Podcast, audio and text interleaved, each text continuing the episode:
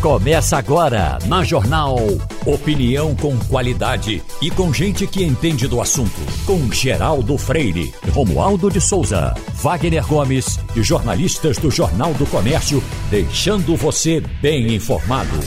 Passando a Limpo. Chegamos para o Passando a Limpo. Lembrando que temos para a bancada de hoje Romualdo de Souza, Igor Maciel e Maurício Randes. Mas nós estamos com Leandro Soares, que é diretor de Marketplace do, do Magalu e está no evento aqui no Recife, eh, reunindo eh, parceiros da, da Magalu nesse evento com a participação de muitos empreendedores. Eu lhe pergunto, o que é que o senhor tem para dizer? Qual o recado para esse pessoal que já está chegando para a sua reunião? O, a gente está com a caravana parceiro Magalu, a gente tem hoje um evento que vai acontecer a partir das 13 horas no Classic Hall. A ideia é a gente ajudar os, os empreendedores da região a começar a vender online, a digital online. A gente vai ter um, um evento com todos os executivos do Magazine Luiza, a gente, além do presidente da empresa, o Frederico Trajano, a gente está com os três vice-presidentes, que é o Fatalo, o Galanternick e o Fabrício, e a gente também tem a presença da Luiza Helena, fazendo o encerramento do evento, falando sobre inspirações e casos de sucesso para todos os empreendedores da região. Esse evento vem sendo anunciado há um bom tempo, mas tem gente que só toma a decisão de ir em cima da hora. Eu lhe pergunto, ainda há possibilidade do cara se inscrever em cima, chegar, a porta está aberta para quem chegar, ou tem encerramento de inscrição? Não, a gente ainda está com as inscrições abertas, você pode se cadastrar ainda no site, que é o parceiromagalu.com.br barra caravana, ou mesmo chegar no, no local e fazer a inscrição na hora e participar do evento. Todos são convidados para conhecer um pouquinho mais sobre digitalização. Esse evento é para quem já vende online e, e quer vender mais, para quem está começando a entender como funciona o mundo online e para quem não vende online também a gente consegue ensinar como fazer os primeiros passos. É muito simples começar a vender online. Uh, qualquer empreendedor, qualquer varejista começa em, com muito pouco tempo, começa a vender os seus produtos para todo o Brasil de forma digital. Então, o evento é, pode ser aberto para todo mundo que queira chegar, inclusive alguém que queira somente entender como é que isso funciona sem, sem ser empreendedor? Sim, o evento é aberto para quem quer entender um pouco sobre o mundo online, o mundo digital, também ele é aberto para quem quiser participar. Então, vamos lhe dar um abraço e esperar os acontecimentos de hoje, tá certo? Muito obrigado. Então, Leandro Soares, que é diretor de Marketplace do Magalu, conversou com a gente e vamos trabalhar por aqui. Minha gente, eu estava vendo com relação a, a carro, porque estava vendo um negócio meio doido de que carro usado estava valorizando mais do que carro novo, diz que o mercado está voltando ao normal e já está voltando ao normal da seguinte forma: já o pessoal entrando na fila para o carro novo. É porque você tinha um, um você teve uma, uma, alteração no mercado por conta da China, né? A China uhum. parou de, de, de, produzir aqueles componentes, não conseguia mandar aqueles componentes para o resto do mundo, componentes que eletrônicos que são utilizados no, no, nos carros, os chips uhum. que são utilizados nos carros, e aí você não conseguia produzir aqui. Então, se você não consegue produzir, começa a faltar carro é, novo no mercado, o carro usado ele vai valorizando, vai é, valorizando, valorizando. Tinha, teve carro que passou aí você comprar comprava, é, comprou num preço, você ia vender, vendia acima da tabela FIP, vendia uhum. bem acima da tabela FIP, inclusive, e isso começou a chamar a atenção durante um bom tempo. É, era, todo mundo tinha ideia de que seria realmente uma bolha, tinha quem acreditasse que não, que não, isso aí vai se manter, não baixa assim não e tudo, depois que normalizar. Mas quando o mercado normaliza, normalizam-se os preços também, e aí você tem agora o, o carro usado já normalizando o preço e o carro novo já tendo fila porque já tem para vender agora. Agora já tem para vender. Fila já tinha porque não tinha carro para vender. Agora tem para vender. A, a, a procura é, continua a mesma, mas a oferta aumentou. Se a oferta uhum. aumentou, aí você vai ter também um reequilíbrio dos preços. É, é natural. Usando a sua visão do professor Maurício Randes, o, o que dizem as pessoas que entendem disso é que o pior negócio do mundo é comprar um carro. Né? o mais gostoso que ele mas, seja, mas como negócio. É verdade. Ele tem o pior, é fazer seguro. Porque é. o cara faz o seguro. Fazer seguro, pagar IPVA. por mês. e quando estrada, vai usar. Né? Não, mas quando vai usar, você faz a conta, porque Se usar, vai aumentar no outro ano o, o pagamento mensal, então não vale a pena. Ou seja, tem uma coisa pior do que comprar carro, é fazer o seguro do carro. Você vai pagar pela estrada, a estrada tá ruim, mas você paga por ela de qualquer jeito. E agora na chuva, tu vê que um carro cai na chuva, se você ficar numa rua, aí o seguro diz: Não, você botou o carro na água, então eu não cubro, não.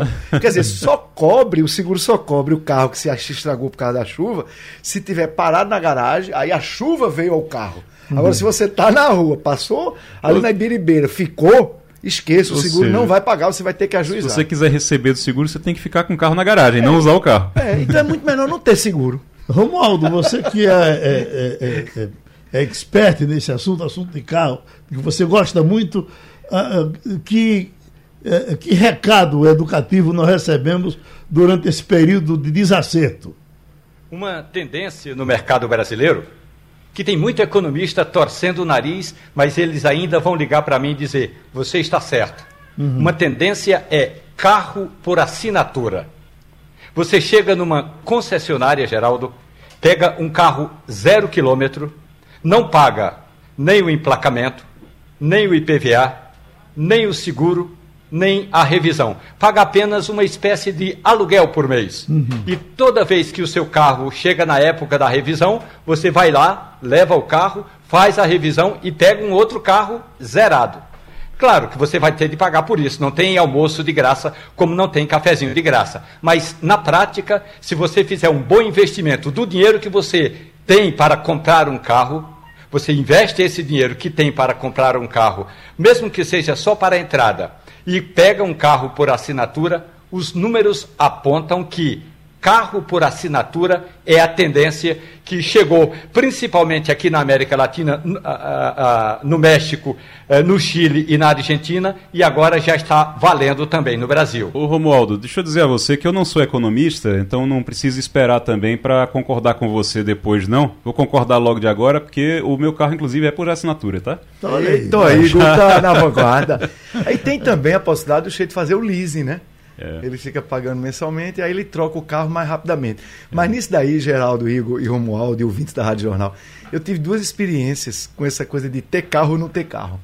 Quando eu morava na Holanda, não tinha o menor sentido ter carro. Eu tinha uma bicicleta, eu ia pro meu trabalho de bicicleta, mesmo às vezes na chuva eu tinha um plástico e botava lá, até que roubaram minha bicicleta. Amsterdã. Eu ia lhe perguntar sobre isso, porque é, é, a mulher do nosso amigo muito querido Fernando Menezes, Aham. ela disse que, Que roubaram, bi- mas que roubavam com tanta frequência. Estamos falando da Holanda, né? não, é, não é de qualquer é, é, lugar, não é do México, né?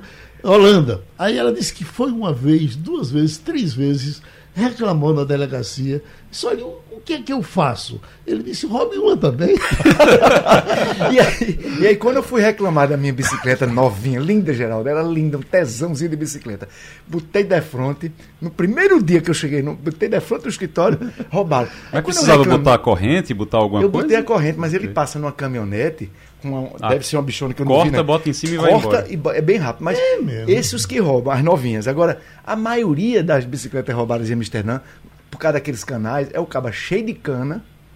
Aí ele não vai querer andar a pé, ou ah, sei lá, esquece onde está a bicicleta dele. Aí pega qualquer uma, chega de frente da casa dele em outro canal, ele joga dentro do canal. Diz que Pra não ficar a prova do crime lá. É, diz que quando a prefeitura faz uma dragagem no canal, é bicicleta que não, não tem mais. Aí a minha experiência foi, essa de Amsterdã foi muito melhor ter bicicleta do que carro. Aí depois a dos Estados Unidos, quando eu fui trabalhar na UEA. Aí eu morava a três quadras da sede da UEA.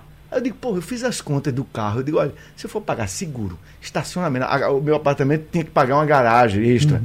Quando eu fiz as contas todinha, eu digo, tá doido. Não vale a Se pena. vier alguém, é, alguém da família, tá tendo dignidade, eu alugo o carro na hora, era o que eu fazia. Mas, rapaz, aí quando eu chego aqui, eu digo, eu vou tentar isso no Brasil. Aí você pede o táxi, o táxi demora a vir, pede o Uber, o o Uber cancela no meio. Se é no horário do, do, do rush, você não consegue. Se você quer ir de ônibus, o ônibus está lotado. Ou seja, aqui no Brasil, por causa da deficiência do transporte coletivo, você é impelido a querer ter um carro. Olha, Aí a rua de- fica abarrotada, A- a única- antes de e a assinar- produtividade vai lá para baixo. Antes de assinar o carro, antes de assinar, de fazer a assinatura do carro, eu tentei ficar. Eu já tentei pelo menos Tentaste umas duas também, ou né? três vezes aqui ficar sem carro. É, foram desistir em todas elas, porque ou você tem problema com o motorista de tá aplicativo, com o táxi, ou você tem ou atrasa, ou cancela, ou, ou, você tem problema. Eu já tive problema até político com, porque eu, eu, eu, eu entrar no, no, no, num carro de aplicativo e o motorista virar para mim e ver o nome lá e fez: Você é aquele que fala é, de política, você falou do meu candidato, você falou mal e oh, tudo. E olha só, tá amigo, com licença, é. com licença, desci do carro e pronto, acabou. Então, assim, até esse tipo de problema eu já tive. E aí eu ia toda vez e tinha que comprar carro de novo. Já tentei usar ciclovias aqui. Eh, Geraldo sabe, já me viu algumas vezes, uhum. ou no, no, no é patinete né? elétrico, no, na, na, bicicleta, tudo. Esse cara tá correndo nessa elétrico. velocidade. É, é rapaz. É, é, estava em cima de duas baratas. Ah, antigamente. Mas aí não deu certo também. A, acabou que é, eu ia sofrendo um acidente e, na ciclovia mesmo, que uma pessoa entrou com o carro na ciclovia. E eu disse: Ó, oh, quer saber de uma coisa? Vou lá, vou, vou ter que ir atrás do carro de novo. E dessa vez fiz a assinatura. E eu fiquei, viu, só para esse tempo. Eu fiquei três meses agora, porque meu carro caiu na chuva e a Caoa fez uma covardia lá comigo. Eu fiquei três meses no outra oficina esperando que consertasse o carro. Só que eles têm o um monopólio das peças. Então é muito difícil você remontar um carro. Uhum. Meu carro novinho. Aí a Caoa não repôs as peças. Essa oficina, Piauí, muito boa, viu? Ele consertou meu carro, deixou o carro novinho. Eu quero dar um, assim, reconhecer. Uma oficina que não é autorizada, Sim. resolveu o carro que a autorizada não resolveu. Mas aí sabe o que, é que acontecia? Aí, por exemplo, eu vi que o táxi é muito melhor do que o Uber. O serviço, a qualidade que o uhum. táxi presta. Ah, isso é verdade. Porque eu fiquei três meses de Uber e táxi. É muito melhor a qualidade do táxi. Esse depoimento eu queria dar também a bem da honestidade, da verdade. E teve uma vez no cara do Uber que eu digo, eu quero vir Geraldo Freire. Eu acabei disse, não, aqui no meu carro eu só escuto rádio de crente.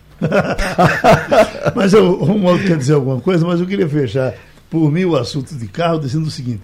Eu acho o carro uma coisa deliciosa. Né? É. Eu lhe dá um prazer você dirigir um carro legal. É você você está livre da chuva, é livre de um monte de coisa. Mas Romualdo quer fechar. Diga, Romualdo. Não, eu quero dizer que é, do nível federal, de governos federais, porque aqui também no Distrito Federal tem exemplos, mas eu quero pegar um exemplo federal. Assumiu o PT, 2003, dizendo que ia fazer a revolução, e claro que não fez, a revolução no sistema de mobilização. Teve, criou até, teve até o Ministério das Cidades. Um dia, o ministro das Cidades, Olívio Dutra, resolveu fazer um dia sem carro. Vamos fazer uma grande mobilização, porque o Brasil precisa ter ao menos um dia sem carro. Aí, claro, o ministro saiu da casa dele, como ele tinha sido deputado, ele, tinha, ele ficava no apartamento dos deputados, que todo deputado tem direito a uma, um apartamento pago pelo cidadão. Aí saiu lá o Olívio Dutra de bicicleta.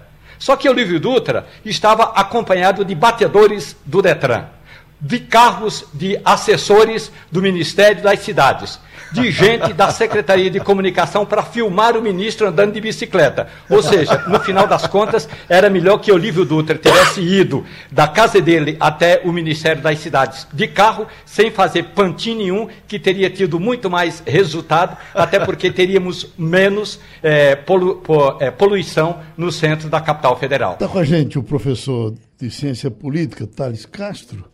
E a gente, até para não deixar, professor, esse assunto cair na lei do uso e desuso, porque é preciso que a gente fale da guerra para as pessoas saberem que ela existe e que é preciso acabar, uh, uh, vamos um pouco para as, para as últimas uh, da guerra Rússia-Ucrânia. De vez em quando a gente está tá chegando recebe informação aqui, a Ucrânia dizendo que está por cima da carne seca e etc. E está tomando coisas que a Rússia havia tomado. O que, é que tem de verdade nisso? Muito bom dia, grande comunicador Geraldo Freire, bom dia a todos os ouvintes da Rádio Jornal, é uma alegria estar de volta. Olha, o que tem de verdade nesse imbróglio que se arrasta há mais de sete meses é que aparentemente a Rússia está recorrendo para um recrudescimento belicoso não é, do contexto atual.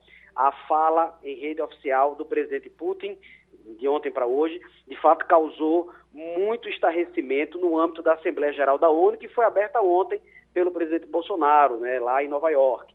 Inclusive, o primeiro-ministro alemão, Olaf Scholz, utilizou uma expressão que a gente é, ecoou na fala de vários mandatários que estiveram lá na tribuna. A expressão foi imperialismo. Essa palavra ela certamente tem uma, uma força muito grande, porque é, líderes ocidentais estão enquadrando esse tipo de postura agressiva da Rússia como ser imperialista. Ele já é, deve reconhecer o referendo em uh, Donetsk e Luhansk, agora, do dia 23 e 27 agora de setembro, como sendo fait accompli, ou seja, como sendo fato já é, completo, né, bastante da é, autoridade russa na anexação dessas províncias separatistas que são é, pró-Rússia, que falam russo, que partilham a cultura eslava russa.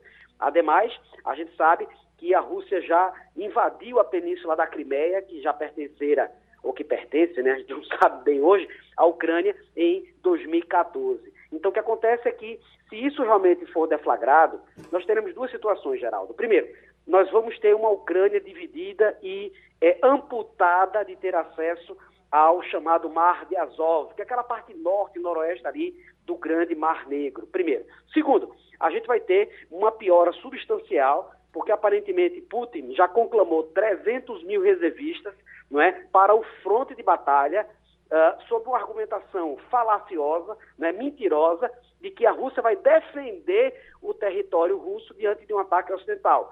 Isso é uma flagrante manipulação, Geraldo. Uhum. Isso é, obviamente, uma demagogia muito perigosa que só inflama ainda mais uma situação tão delicada, com tanta mortandade, com tanto, com tanto sangue jorrado de civis e com tanta destruição material. Biden que andava mais calado, professor, eu ouvi recentemente ele dizendo, em palavras nossas aqui, um recado para Putin, não, não se faça de besta não, que a gente lhe pega na virada. Ah, e, e coisa desse tipo ajuda ou atrapalha mais ainda? Olha, eu acho que nesse momento nós temos uma guerra formal sendo travada no, é, é no campo de batalha, né, em Kharkiv, ah, no entorno da maior ah, usina nuclear, que é muito perigoso lá da Europa, que fica na Ucrânia, que é, é, é, é de, uma, de uma fragilização imensa. Mas nós temos também outra guerra, Geraldo, que é a guerra de narrativas. Então, ajuda ou piora? Eu acho que, na verdade, você tem um equilíbrio de ajuda e de piora ao mesmo tempo. Uhum. Por quê? O Ocidente, leia-se OTAN, também não pode ficar de braços cruzados. Embora a Ucrânia não faça parte da OTAN, a é, OTAN sabe que é, a última fronteira, o último bastião de defesa das instituições ocidentais nesse momento é justamente a Ucrânia. Então, é uma, um ataque verbal, é uma guerra de narrativas que segue é, esse contexto. Hum. Aparentemente, Geraldo, a gente que acompanha muito de perto né, esse processo da guerra, a gente vê talvez uma Rússia pendendo para uma derrota. Isso é muito, isso é muito importante a gente dizer para os ouvintes aqui da Rádio Jornal. Então, quando o momento se inclina para um certo derrotismo, aparentemente a gente vê uma militarização ainda mais inflamada, não é? uma manipulação de retórica para é, reverter não é?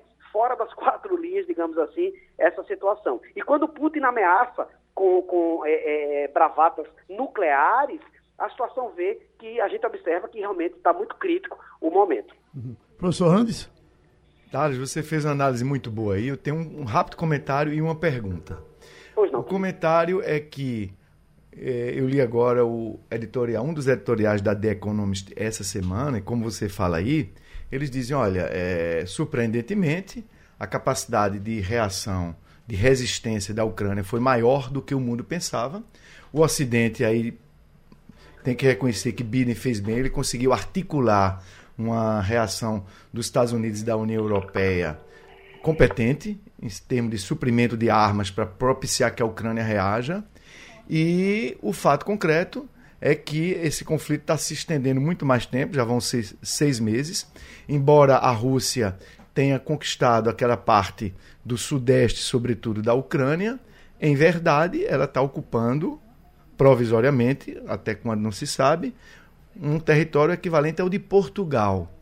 E aí, a primeira vez, pelo menos que eu tenho conhecimento, em que um país é, invade o território de outro, Igor, ocupa o território de outro e diz: vou fazer um referendo para que esse pessoal opte se quer ficar sobre o Estado Nacional que foi invadido ou pelo invasor. Porque, claro, todo mundo sabe que existe uma presença russa muito grande, de etnia russa, naquela região da Ucrânia.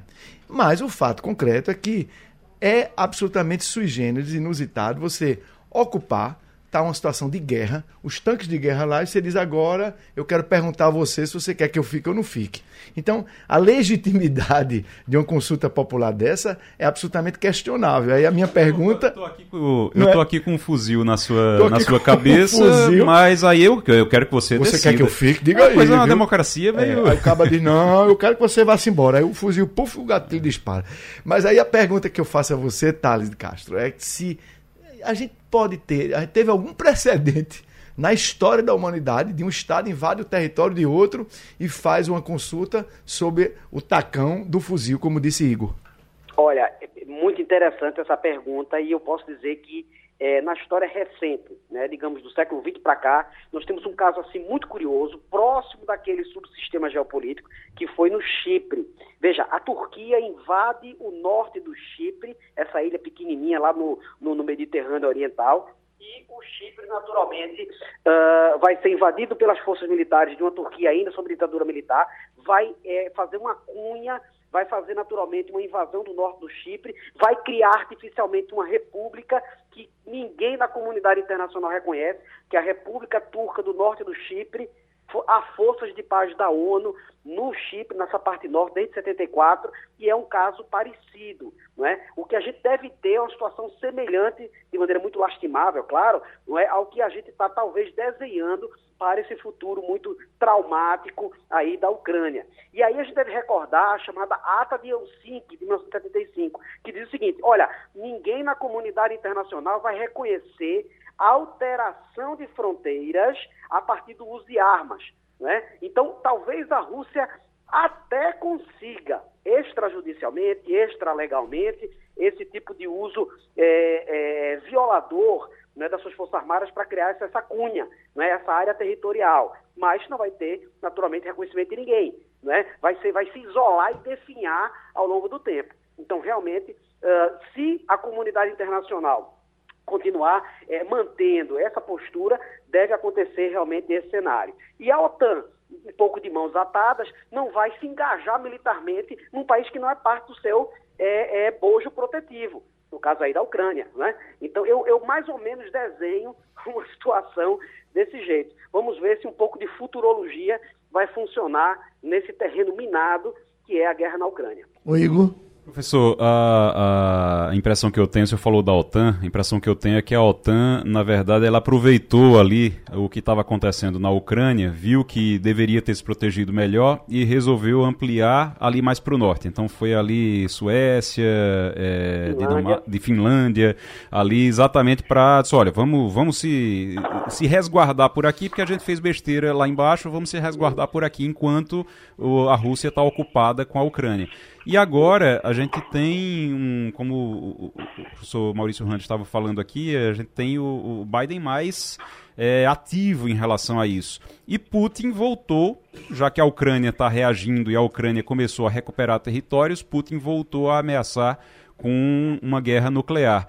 Existe um, um, risco realmente real disso? É algo que a comunidade internacional precisa se preocupar? Igor, e pegando carona na fala muito própria do nosso querido Hans, que eu tenho um carinho imenso. Olha, infelizmente eu vou ser portador de má notícias. Sim, existe essa possibilidade. É, entendendo que a Rússia, né, neoczarista, tem um regime de governo autoritário, centralizador, a gente observa na literatura recente aí das relações internacionais, de ciência política, que líderes, quando têm esse tipo de regime, eles usam as últimas instâncias a irresponsabilidade coletiva, sobretudo numa Rússia que é nuclearmente armada, que é herdeira da União Soviética, né, da Guerra Fria. Então, sim, infelizmente há essa, é, esse temor, não é, essa bravata, naquilo que lá na Guerra Fria chamava-se de MED, MAD, que é o Mutual Assured Destruction, ou seja, destruição mútua apurada. A gente está vendo isso repetir. Vamos fechar, Romualdo. Professor Thales Castro, muito bom dia para o senhor. Meu querido o Romualdo, bom poeta dia. brasileiro Eduardo Alves Costa, que durante muito tempo foi confundido pela esquerda como sendo o autor de, eh, eh como sendo o Mayakovsky. Ele diz o seguinte: na primeira noite, eles se aproximam e roubam uma flor do nosso jardim e não dizemos nada. Lá no final do poema do, do poeta brasileiro Eduardo Alves Costa, ele diz: Até que um dia o mais frágil deles entra sozinho em nossa casa, rouba-nos a luz e, conhecendo o nosso medo, arrancam-nos a voz da garganta. A pergunta é: nesse conflito Rússia e a Ucrânia, é possível resolver o conflito somente com o diálogo, professor? Olha, você citar Mayakovsky, Vladimir Mayakovsky, essa manhã, Romualdo, é, é de uma alegria e ao mesmo tempo de uma tristeza, né, diante desse caos. É uma alegria pela força poética do grande autor russo. E tristeza porque você, é, trazendo a poética brasileira, certamente mostra é, a perspectiva de que eu acho que palavras, quer sejam poéticas ou quer sejam jurídicas, elas não conseguirão resolver. Né? Eu acho que a gente, quando estuda né, nos longos ciclos de relações internacionais, de ordens mundiais, a gente vê que há momentos em que o direito internacional, infelizmente, ele demonstra uma, uma fragilidade, uma debilidade, uma, uma incapacidade real de frear esse espírito é, animalesco, belicoso. Então, é, é, é delicado dizer isso porque ah, uma única força de contraponto para esse tipo de ação seria legitimada pelo Conselho de Segurança, que aí é que está o problema. A Rússia, sendo permanente do Conselho de Segurança, exerce, à luz do artigo 27 da Carta da ONU, o veto. Então, qualquer tipo de manifestação que venha, por exemplo, autorizar uma força de paz, estabelecer um cinturão protetivo, estabelecer um corredor humanitário, é? qualquer tipo de ação nesse, nesse, nesse frágil ecossistema geopolítico, vai ter veto, claro, da Rússia. E talvez até apoio da, da, da China, nesse novo condomínio de poder, nesse condomínio sino-russo de poder, nessa nova ordem mundial que emerge. Então, infelizmente, eu vejo uma piora substancial nesse cenário e não há poesia que possa realmente acalentar os nossos corações nesse momento, viu? Outra vez tivemos a contribuição do professor Thales Castro aqui no Passando a Limpo. Romualdo, em Brasília, a eh, STF mantém restrição de compra de armas e munições. Essa decisão que foi tomada ontem, Romualdo, foi abrangente para o tempo todo ou foi alguma coisa só referente ao período eleitoral? Geraldo, é a única e exclusivamente com relação a uma decisão monocrática, tomada sozinha, lá no passado, claro, pelo ministro Edson Fachin. Ou seja, a maioria dos ministros entende que Fachin está certo, mas não significa, primeiro, que qualquer um dos decretos, qualquer uma das regras do presidente tenham sido é, revisadas, uhum. ou é, pelo menos a gente costuma dizer assim, reformadas uhum. ou deixadas de lado. Não, é temporária. É possível até que o Supremo Tribunal Federal, porque o pedido do PSB e do PT é para esse período agora, para o período eleitoral. Então, é possível que depois do período eleitoral, a ministra Rosa Weber volte a se reunir com os demais integrantes do Supremo para analisar essas regras, porque o que está em, o que esteve em julgamento até ontem à noite, por nove votos, a, uh, aliás, uh, isso por nove votos a dois, nove a dois, a maioria dos ministros do Supremo Tribunal Federal referendou a decisão de Edson Fachin, suspendendo decretos é, do presidente Jair Bolsonaro, que trata de compra de armamento, compra de munição e até posse de arma de fogo, Geraldo. Uhum. Agora, professor Randes, no caso Bolsonaro se elegendo, essa coisa segue no mesmo ritmo, ele apelando aqui, o Supremo atrapalhando lá e tal, mas é, é, é vai seguindo. Mas se for outro, por exemplo, Lula, que tem outra relação com as armas, botar essa casa em ordem de novo deve ser muito difícil, porque se liberou demais, né? O Exército se afastou também das investigações. Uma loucura, né? É, houve né, milhões de pessoas hoje com esses uhum. CACs, né, esses clubes de armamentos e de, de colecionadores, né, eles estão hoje sendo um pretexto, né, um argumento para que a pessoa tenha arma. E foi legalizado na verdade não foi legalizado, foi decretalizado por um decreto. Muitas vezes, é por isso que o Supremo, por 9 a 2, está confirmando a liminar de Faquim, porque esses decretos teriam que ser feitos de acordo com os limites da lei. O principal é a lei, o decreto tem que estar tá no limite da lei. Mas alguns desses decretos facilitando o acesso às armas pelo atual presidente da República, eles estão extrapolando proibições, restrições que eram estabelecidas pela lei, pelo próprio Estatuto do Desarmamento. Então, eu acho que o próximo presidente, se não for o atual, ele deve fazer um revogaço. O que o Supremo está fazendo na prática é uma antecipação do revogaço porque todos os candidatos que da oposição estão dizendo que se ganhar a presidência vão fazer o revogaço em várias áreas, uhum. na área do relaxamento ambiental, na área do relaxamento ao acesso às armas. Então já vem aí no cenário, se alguém da oposição ganhar e Lula está liderando as pesquisas, um grande revogaço que o Supremo está antecipando. E um comentário rapidinho é sobre essa coisa do Supremo. O Supremo abusou no sentido de ficar sempre decisão monocrática aquela decisão que um dos seus ministros só. O Supremo, como é a última palavra da aplicação do direito no Brasil, ele deve ser mais colegiado. Então, a sociedade hoje, nós do meio jurídicos, nós advogados no dia a dia, estamos sentindo a necessidade que o Supremo volte a decidir coletivamente, não apenas individualmente. Uhum. Há quem diga, não é, Maurício Randes? Isso, que tem essa decisão tomada durante a pandemia de fazer a votação de forma virtual também enfraquece é, vou usar uma expressão popular, empobrece o diálogo. Porque aí os ministros vão lá e colocam os votos. Se um deles pedir vista, se trouxer para o plenário, tudo bem. O problema é que não há o diálogo, não há o debate e a sociedade brasileira nem sempre fica sabendo o que pensa cada um dos integrantes do Supremo Tribunal Federal. Por exemplo, a gente sabe que a maioria decidiu acatar a liminar de Faquim, mas a gente não sabe cada um dos votos. Claro que a gente vai ter de ler 11 votos, quando melhor seria que a argumentação fosse feita no plenário, em vez dessa votação de forma virtual, Maurício. Você está certíssimo, Romualdo. Sem contar, eu como advogado na pandemia, eu fiz muitas sustentações orais pela videoconferência nos tribunais defendendo os meus clientes. Mas eu sentia, eu digo, será que realmente os desembargadores ou os ministros estão prestando atenção ao que eu estou dizendo, porque na videoconferência você pode ficar com, sendo filmado, mas não está olhando, está olhando para outra coisa. É, o, o, presencial, é o, o, presencial, o, presencial, inibe mais é. o, julgador não prestar atenção à sustentação oral do advogado. É. Porque é importante. O advogado bota o dedo na ferida, aí faz com que um outro membro do colegiado. Você pode jogar um cinzeiro dele. Já teve uma vez que o cara não jogou, né? É, e, chama atenção para que o outro julgador peça vista é. e mude o julgamento, né? E se estiver na direção errada. Quando é virtual, o desembargador fica à vontade para ir tomar um café e não, não prestar muita atenção. Agora. E teve aquele que botou o, fundo, uma estante falsa, né? Quando ele é... encostou a cadeira a estante caiu, a estante era caiu, era Ou seja, ele não tinha livro, né? Ele estava exibindo o livro. O, o, o, que a gente está vendo, na verdade, é algo que assim, é reflexo também do que o STF fez ao longo dos últimos anos, que o STF transformou o, alguns julgamentos em espetáculos.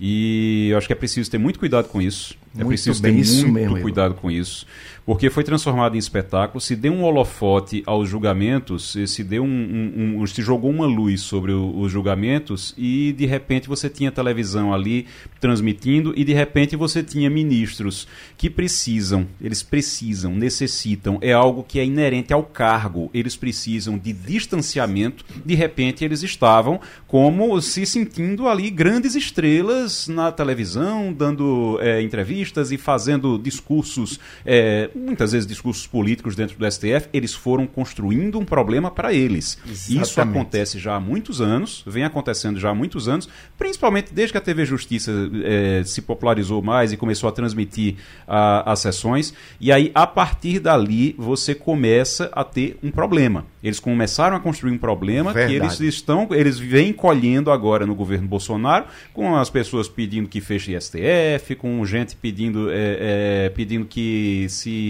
é, que é golpe, né? que é um, um, um, golpe contra o judiciário. Então, isso é fruto, é algo que eles estão colhendo pelo que foram construindo ao longo dos últimos anos. É, isso é uma ministro... coisa que, que a nação não precisava, era de TV Justiça. Né, não precisava. Porque, ó, teve um ministro da Suprema Corte, Geraldo, que ele chegou da Suprema Corte Alemã, ele visitando o Supremo Tribunal Federal Brasileiro, Aí o presidente do STF brasileiro disse: o senhor quer dar uma entrevista aqui na TV Justiça.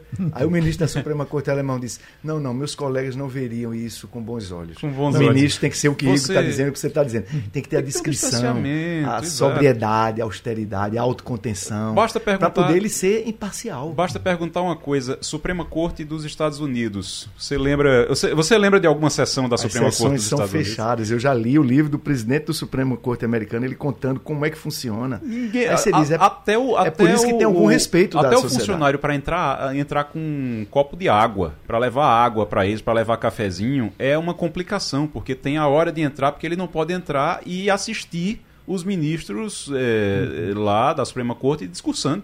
Ele não pode saber o que é que eles estão discutindo. Então ele entra, deixa lá água e café e vai embora para eles poderem continuar a discussão. E depois a, a legal opinion prolatada pela Suprema Corte Americana, ela vai ser discutida pela opinião pública. Correto. Mas na hora não pode ser um espetáculo. O, o ministro não pode estar se exibindo. Não pode estar querendo ser celebridade. Deixa eu pedir um comercial. Que é, agora também. Falar, Romualdo quer falar um pouquinho. Agora também a gente não pode querer que ocorra no Supremo Tribunal Federal o que se passa na Capela Sistina. É Só verdade. esperar a fumaça no final da sessão. Por isso é que eu disse que a Liga Opinion tem que ser comentada. E aí, quando eu falo de informação, é para que a gente possa acompanhar esse diálogo todo do Supremo, do Judiciário, com o, o, a sociedade. Pode até não ser aquilo que alguns juristas, ou operadores, melhor assim, operadores do direito chamam de direito achado na rua. Nem precisa ser tudo isso, mas também não pode ser a Capela Sistina, que a gente só tem a resposta depois que sai a fumaça, quando é escolhido um Papa. Bom, Romualdo, você quer fechar com a história de uma música? Qual é a música? Olha, Geraldo, o, o Grêmio Latino escolheu um disco do Quinteto Violado e a banda de pau e corda, a música chama-se Na Estrada ao Vivo. Essa música vai concorrer com é, nessa categoria aí de música de raízes em língua portuguesa. A gente Realmente pode votar, é uma Romualdo. boa notícia para a música brasileira, porque juntam a banda de pau e corda e o quinteto violado, produção do Pedro, do Rafael, direção do Dudu Alves, do Sérgio Andrade. Na prática significa dizer, Igor Maciel, que música boa ainda tem espaço para a gente discutir, discutir e, se quiser até investir. Parabéns à banda de pau e cordas, parabéns ô, ao Quinteto Violado. Romualdo, pode, pode votar lá ou, ou a escolha... Não, Olha a escolha aí, aí é, já é botou a música. Aí é o pessoal da, da, da, da, da indústria é, de discos. E a escolha vai ser exatamente em novembro, 17 de novembro, lá onde Geraldo gosta, em Las Vegas. Oh, Eita, viva o quinteto violado, viva a banda de pau e corda. Que coisa boa!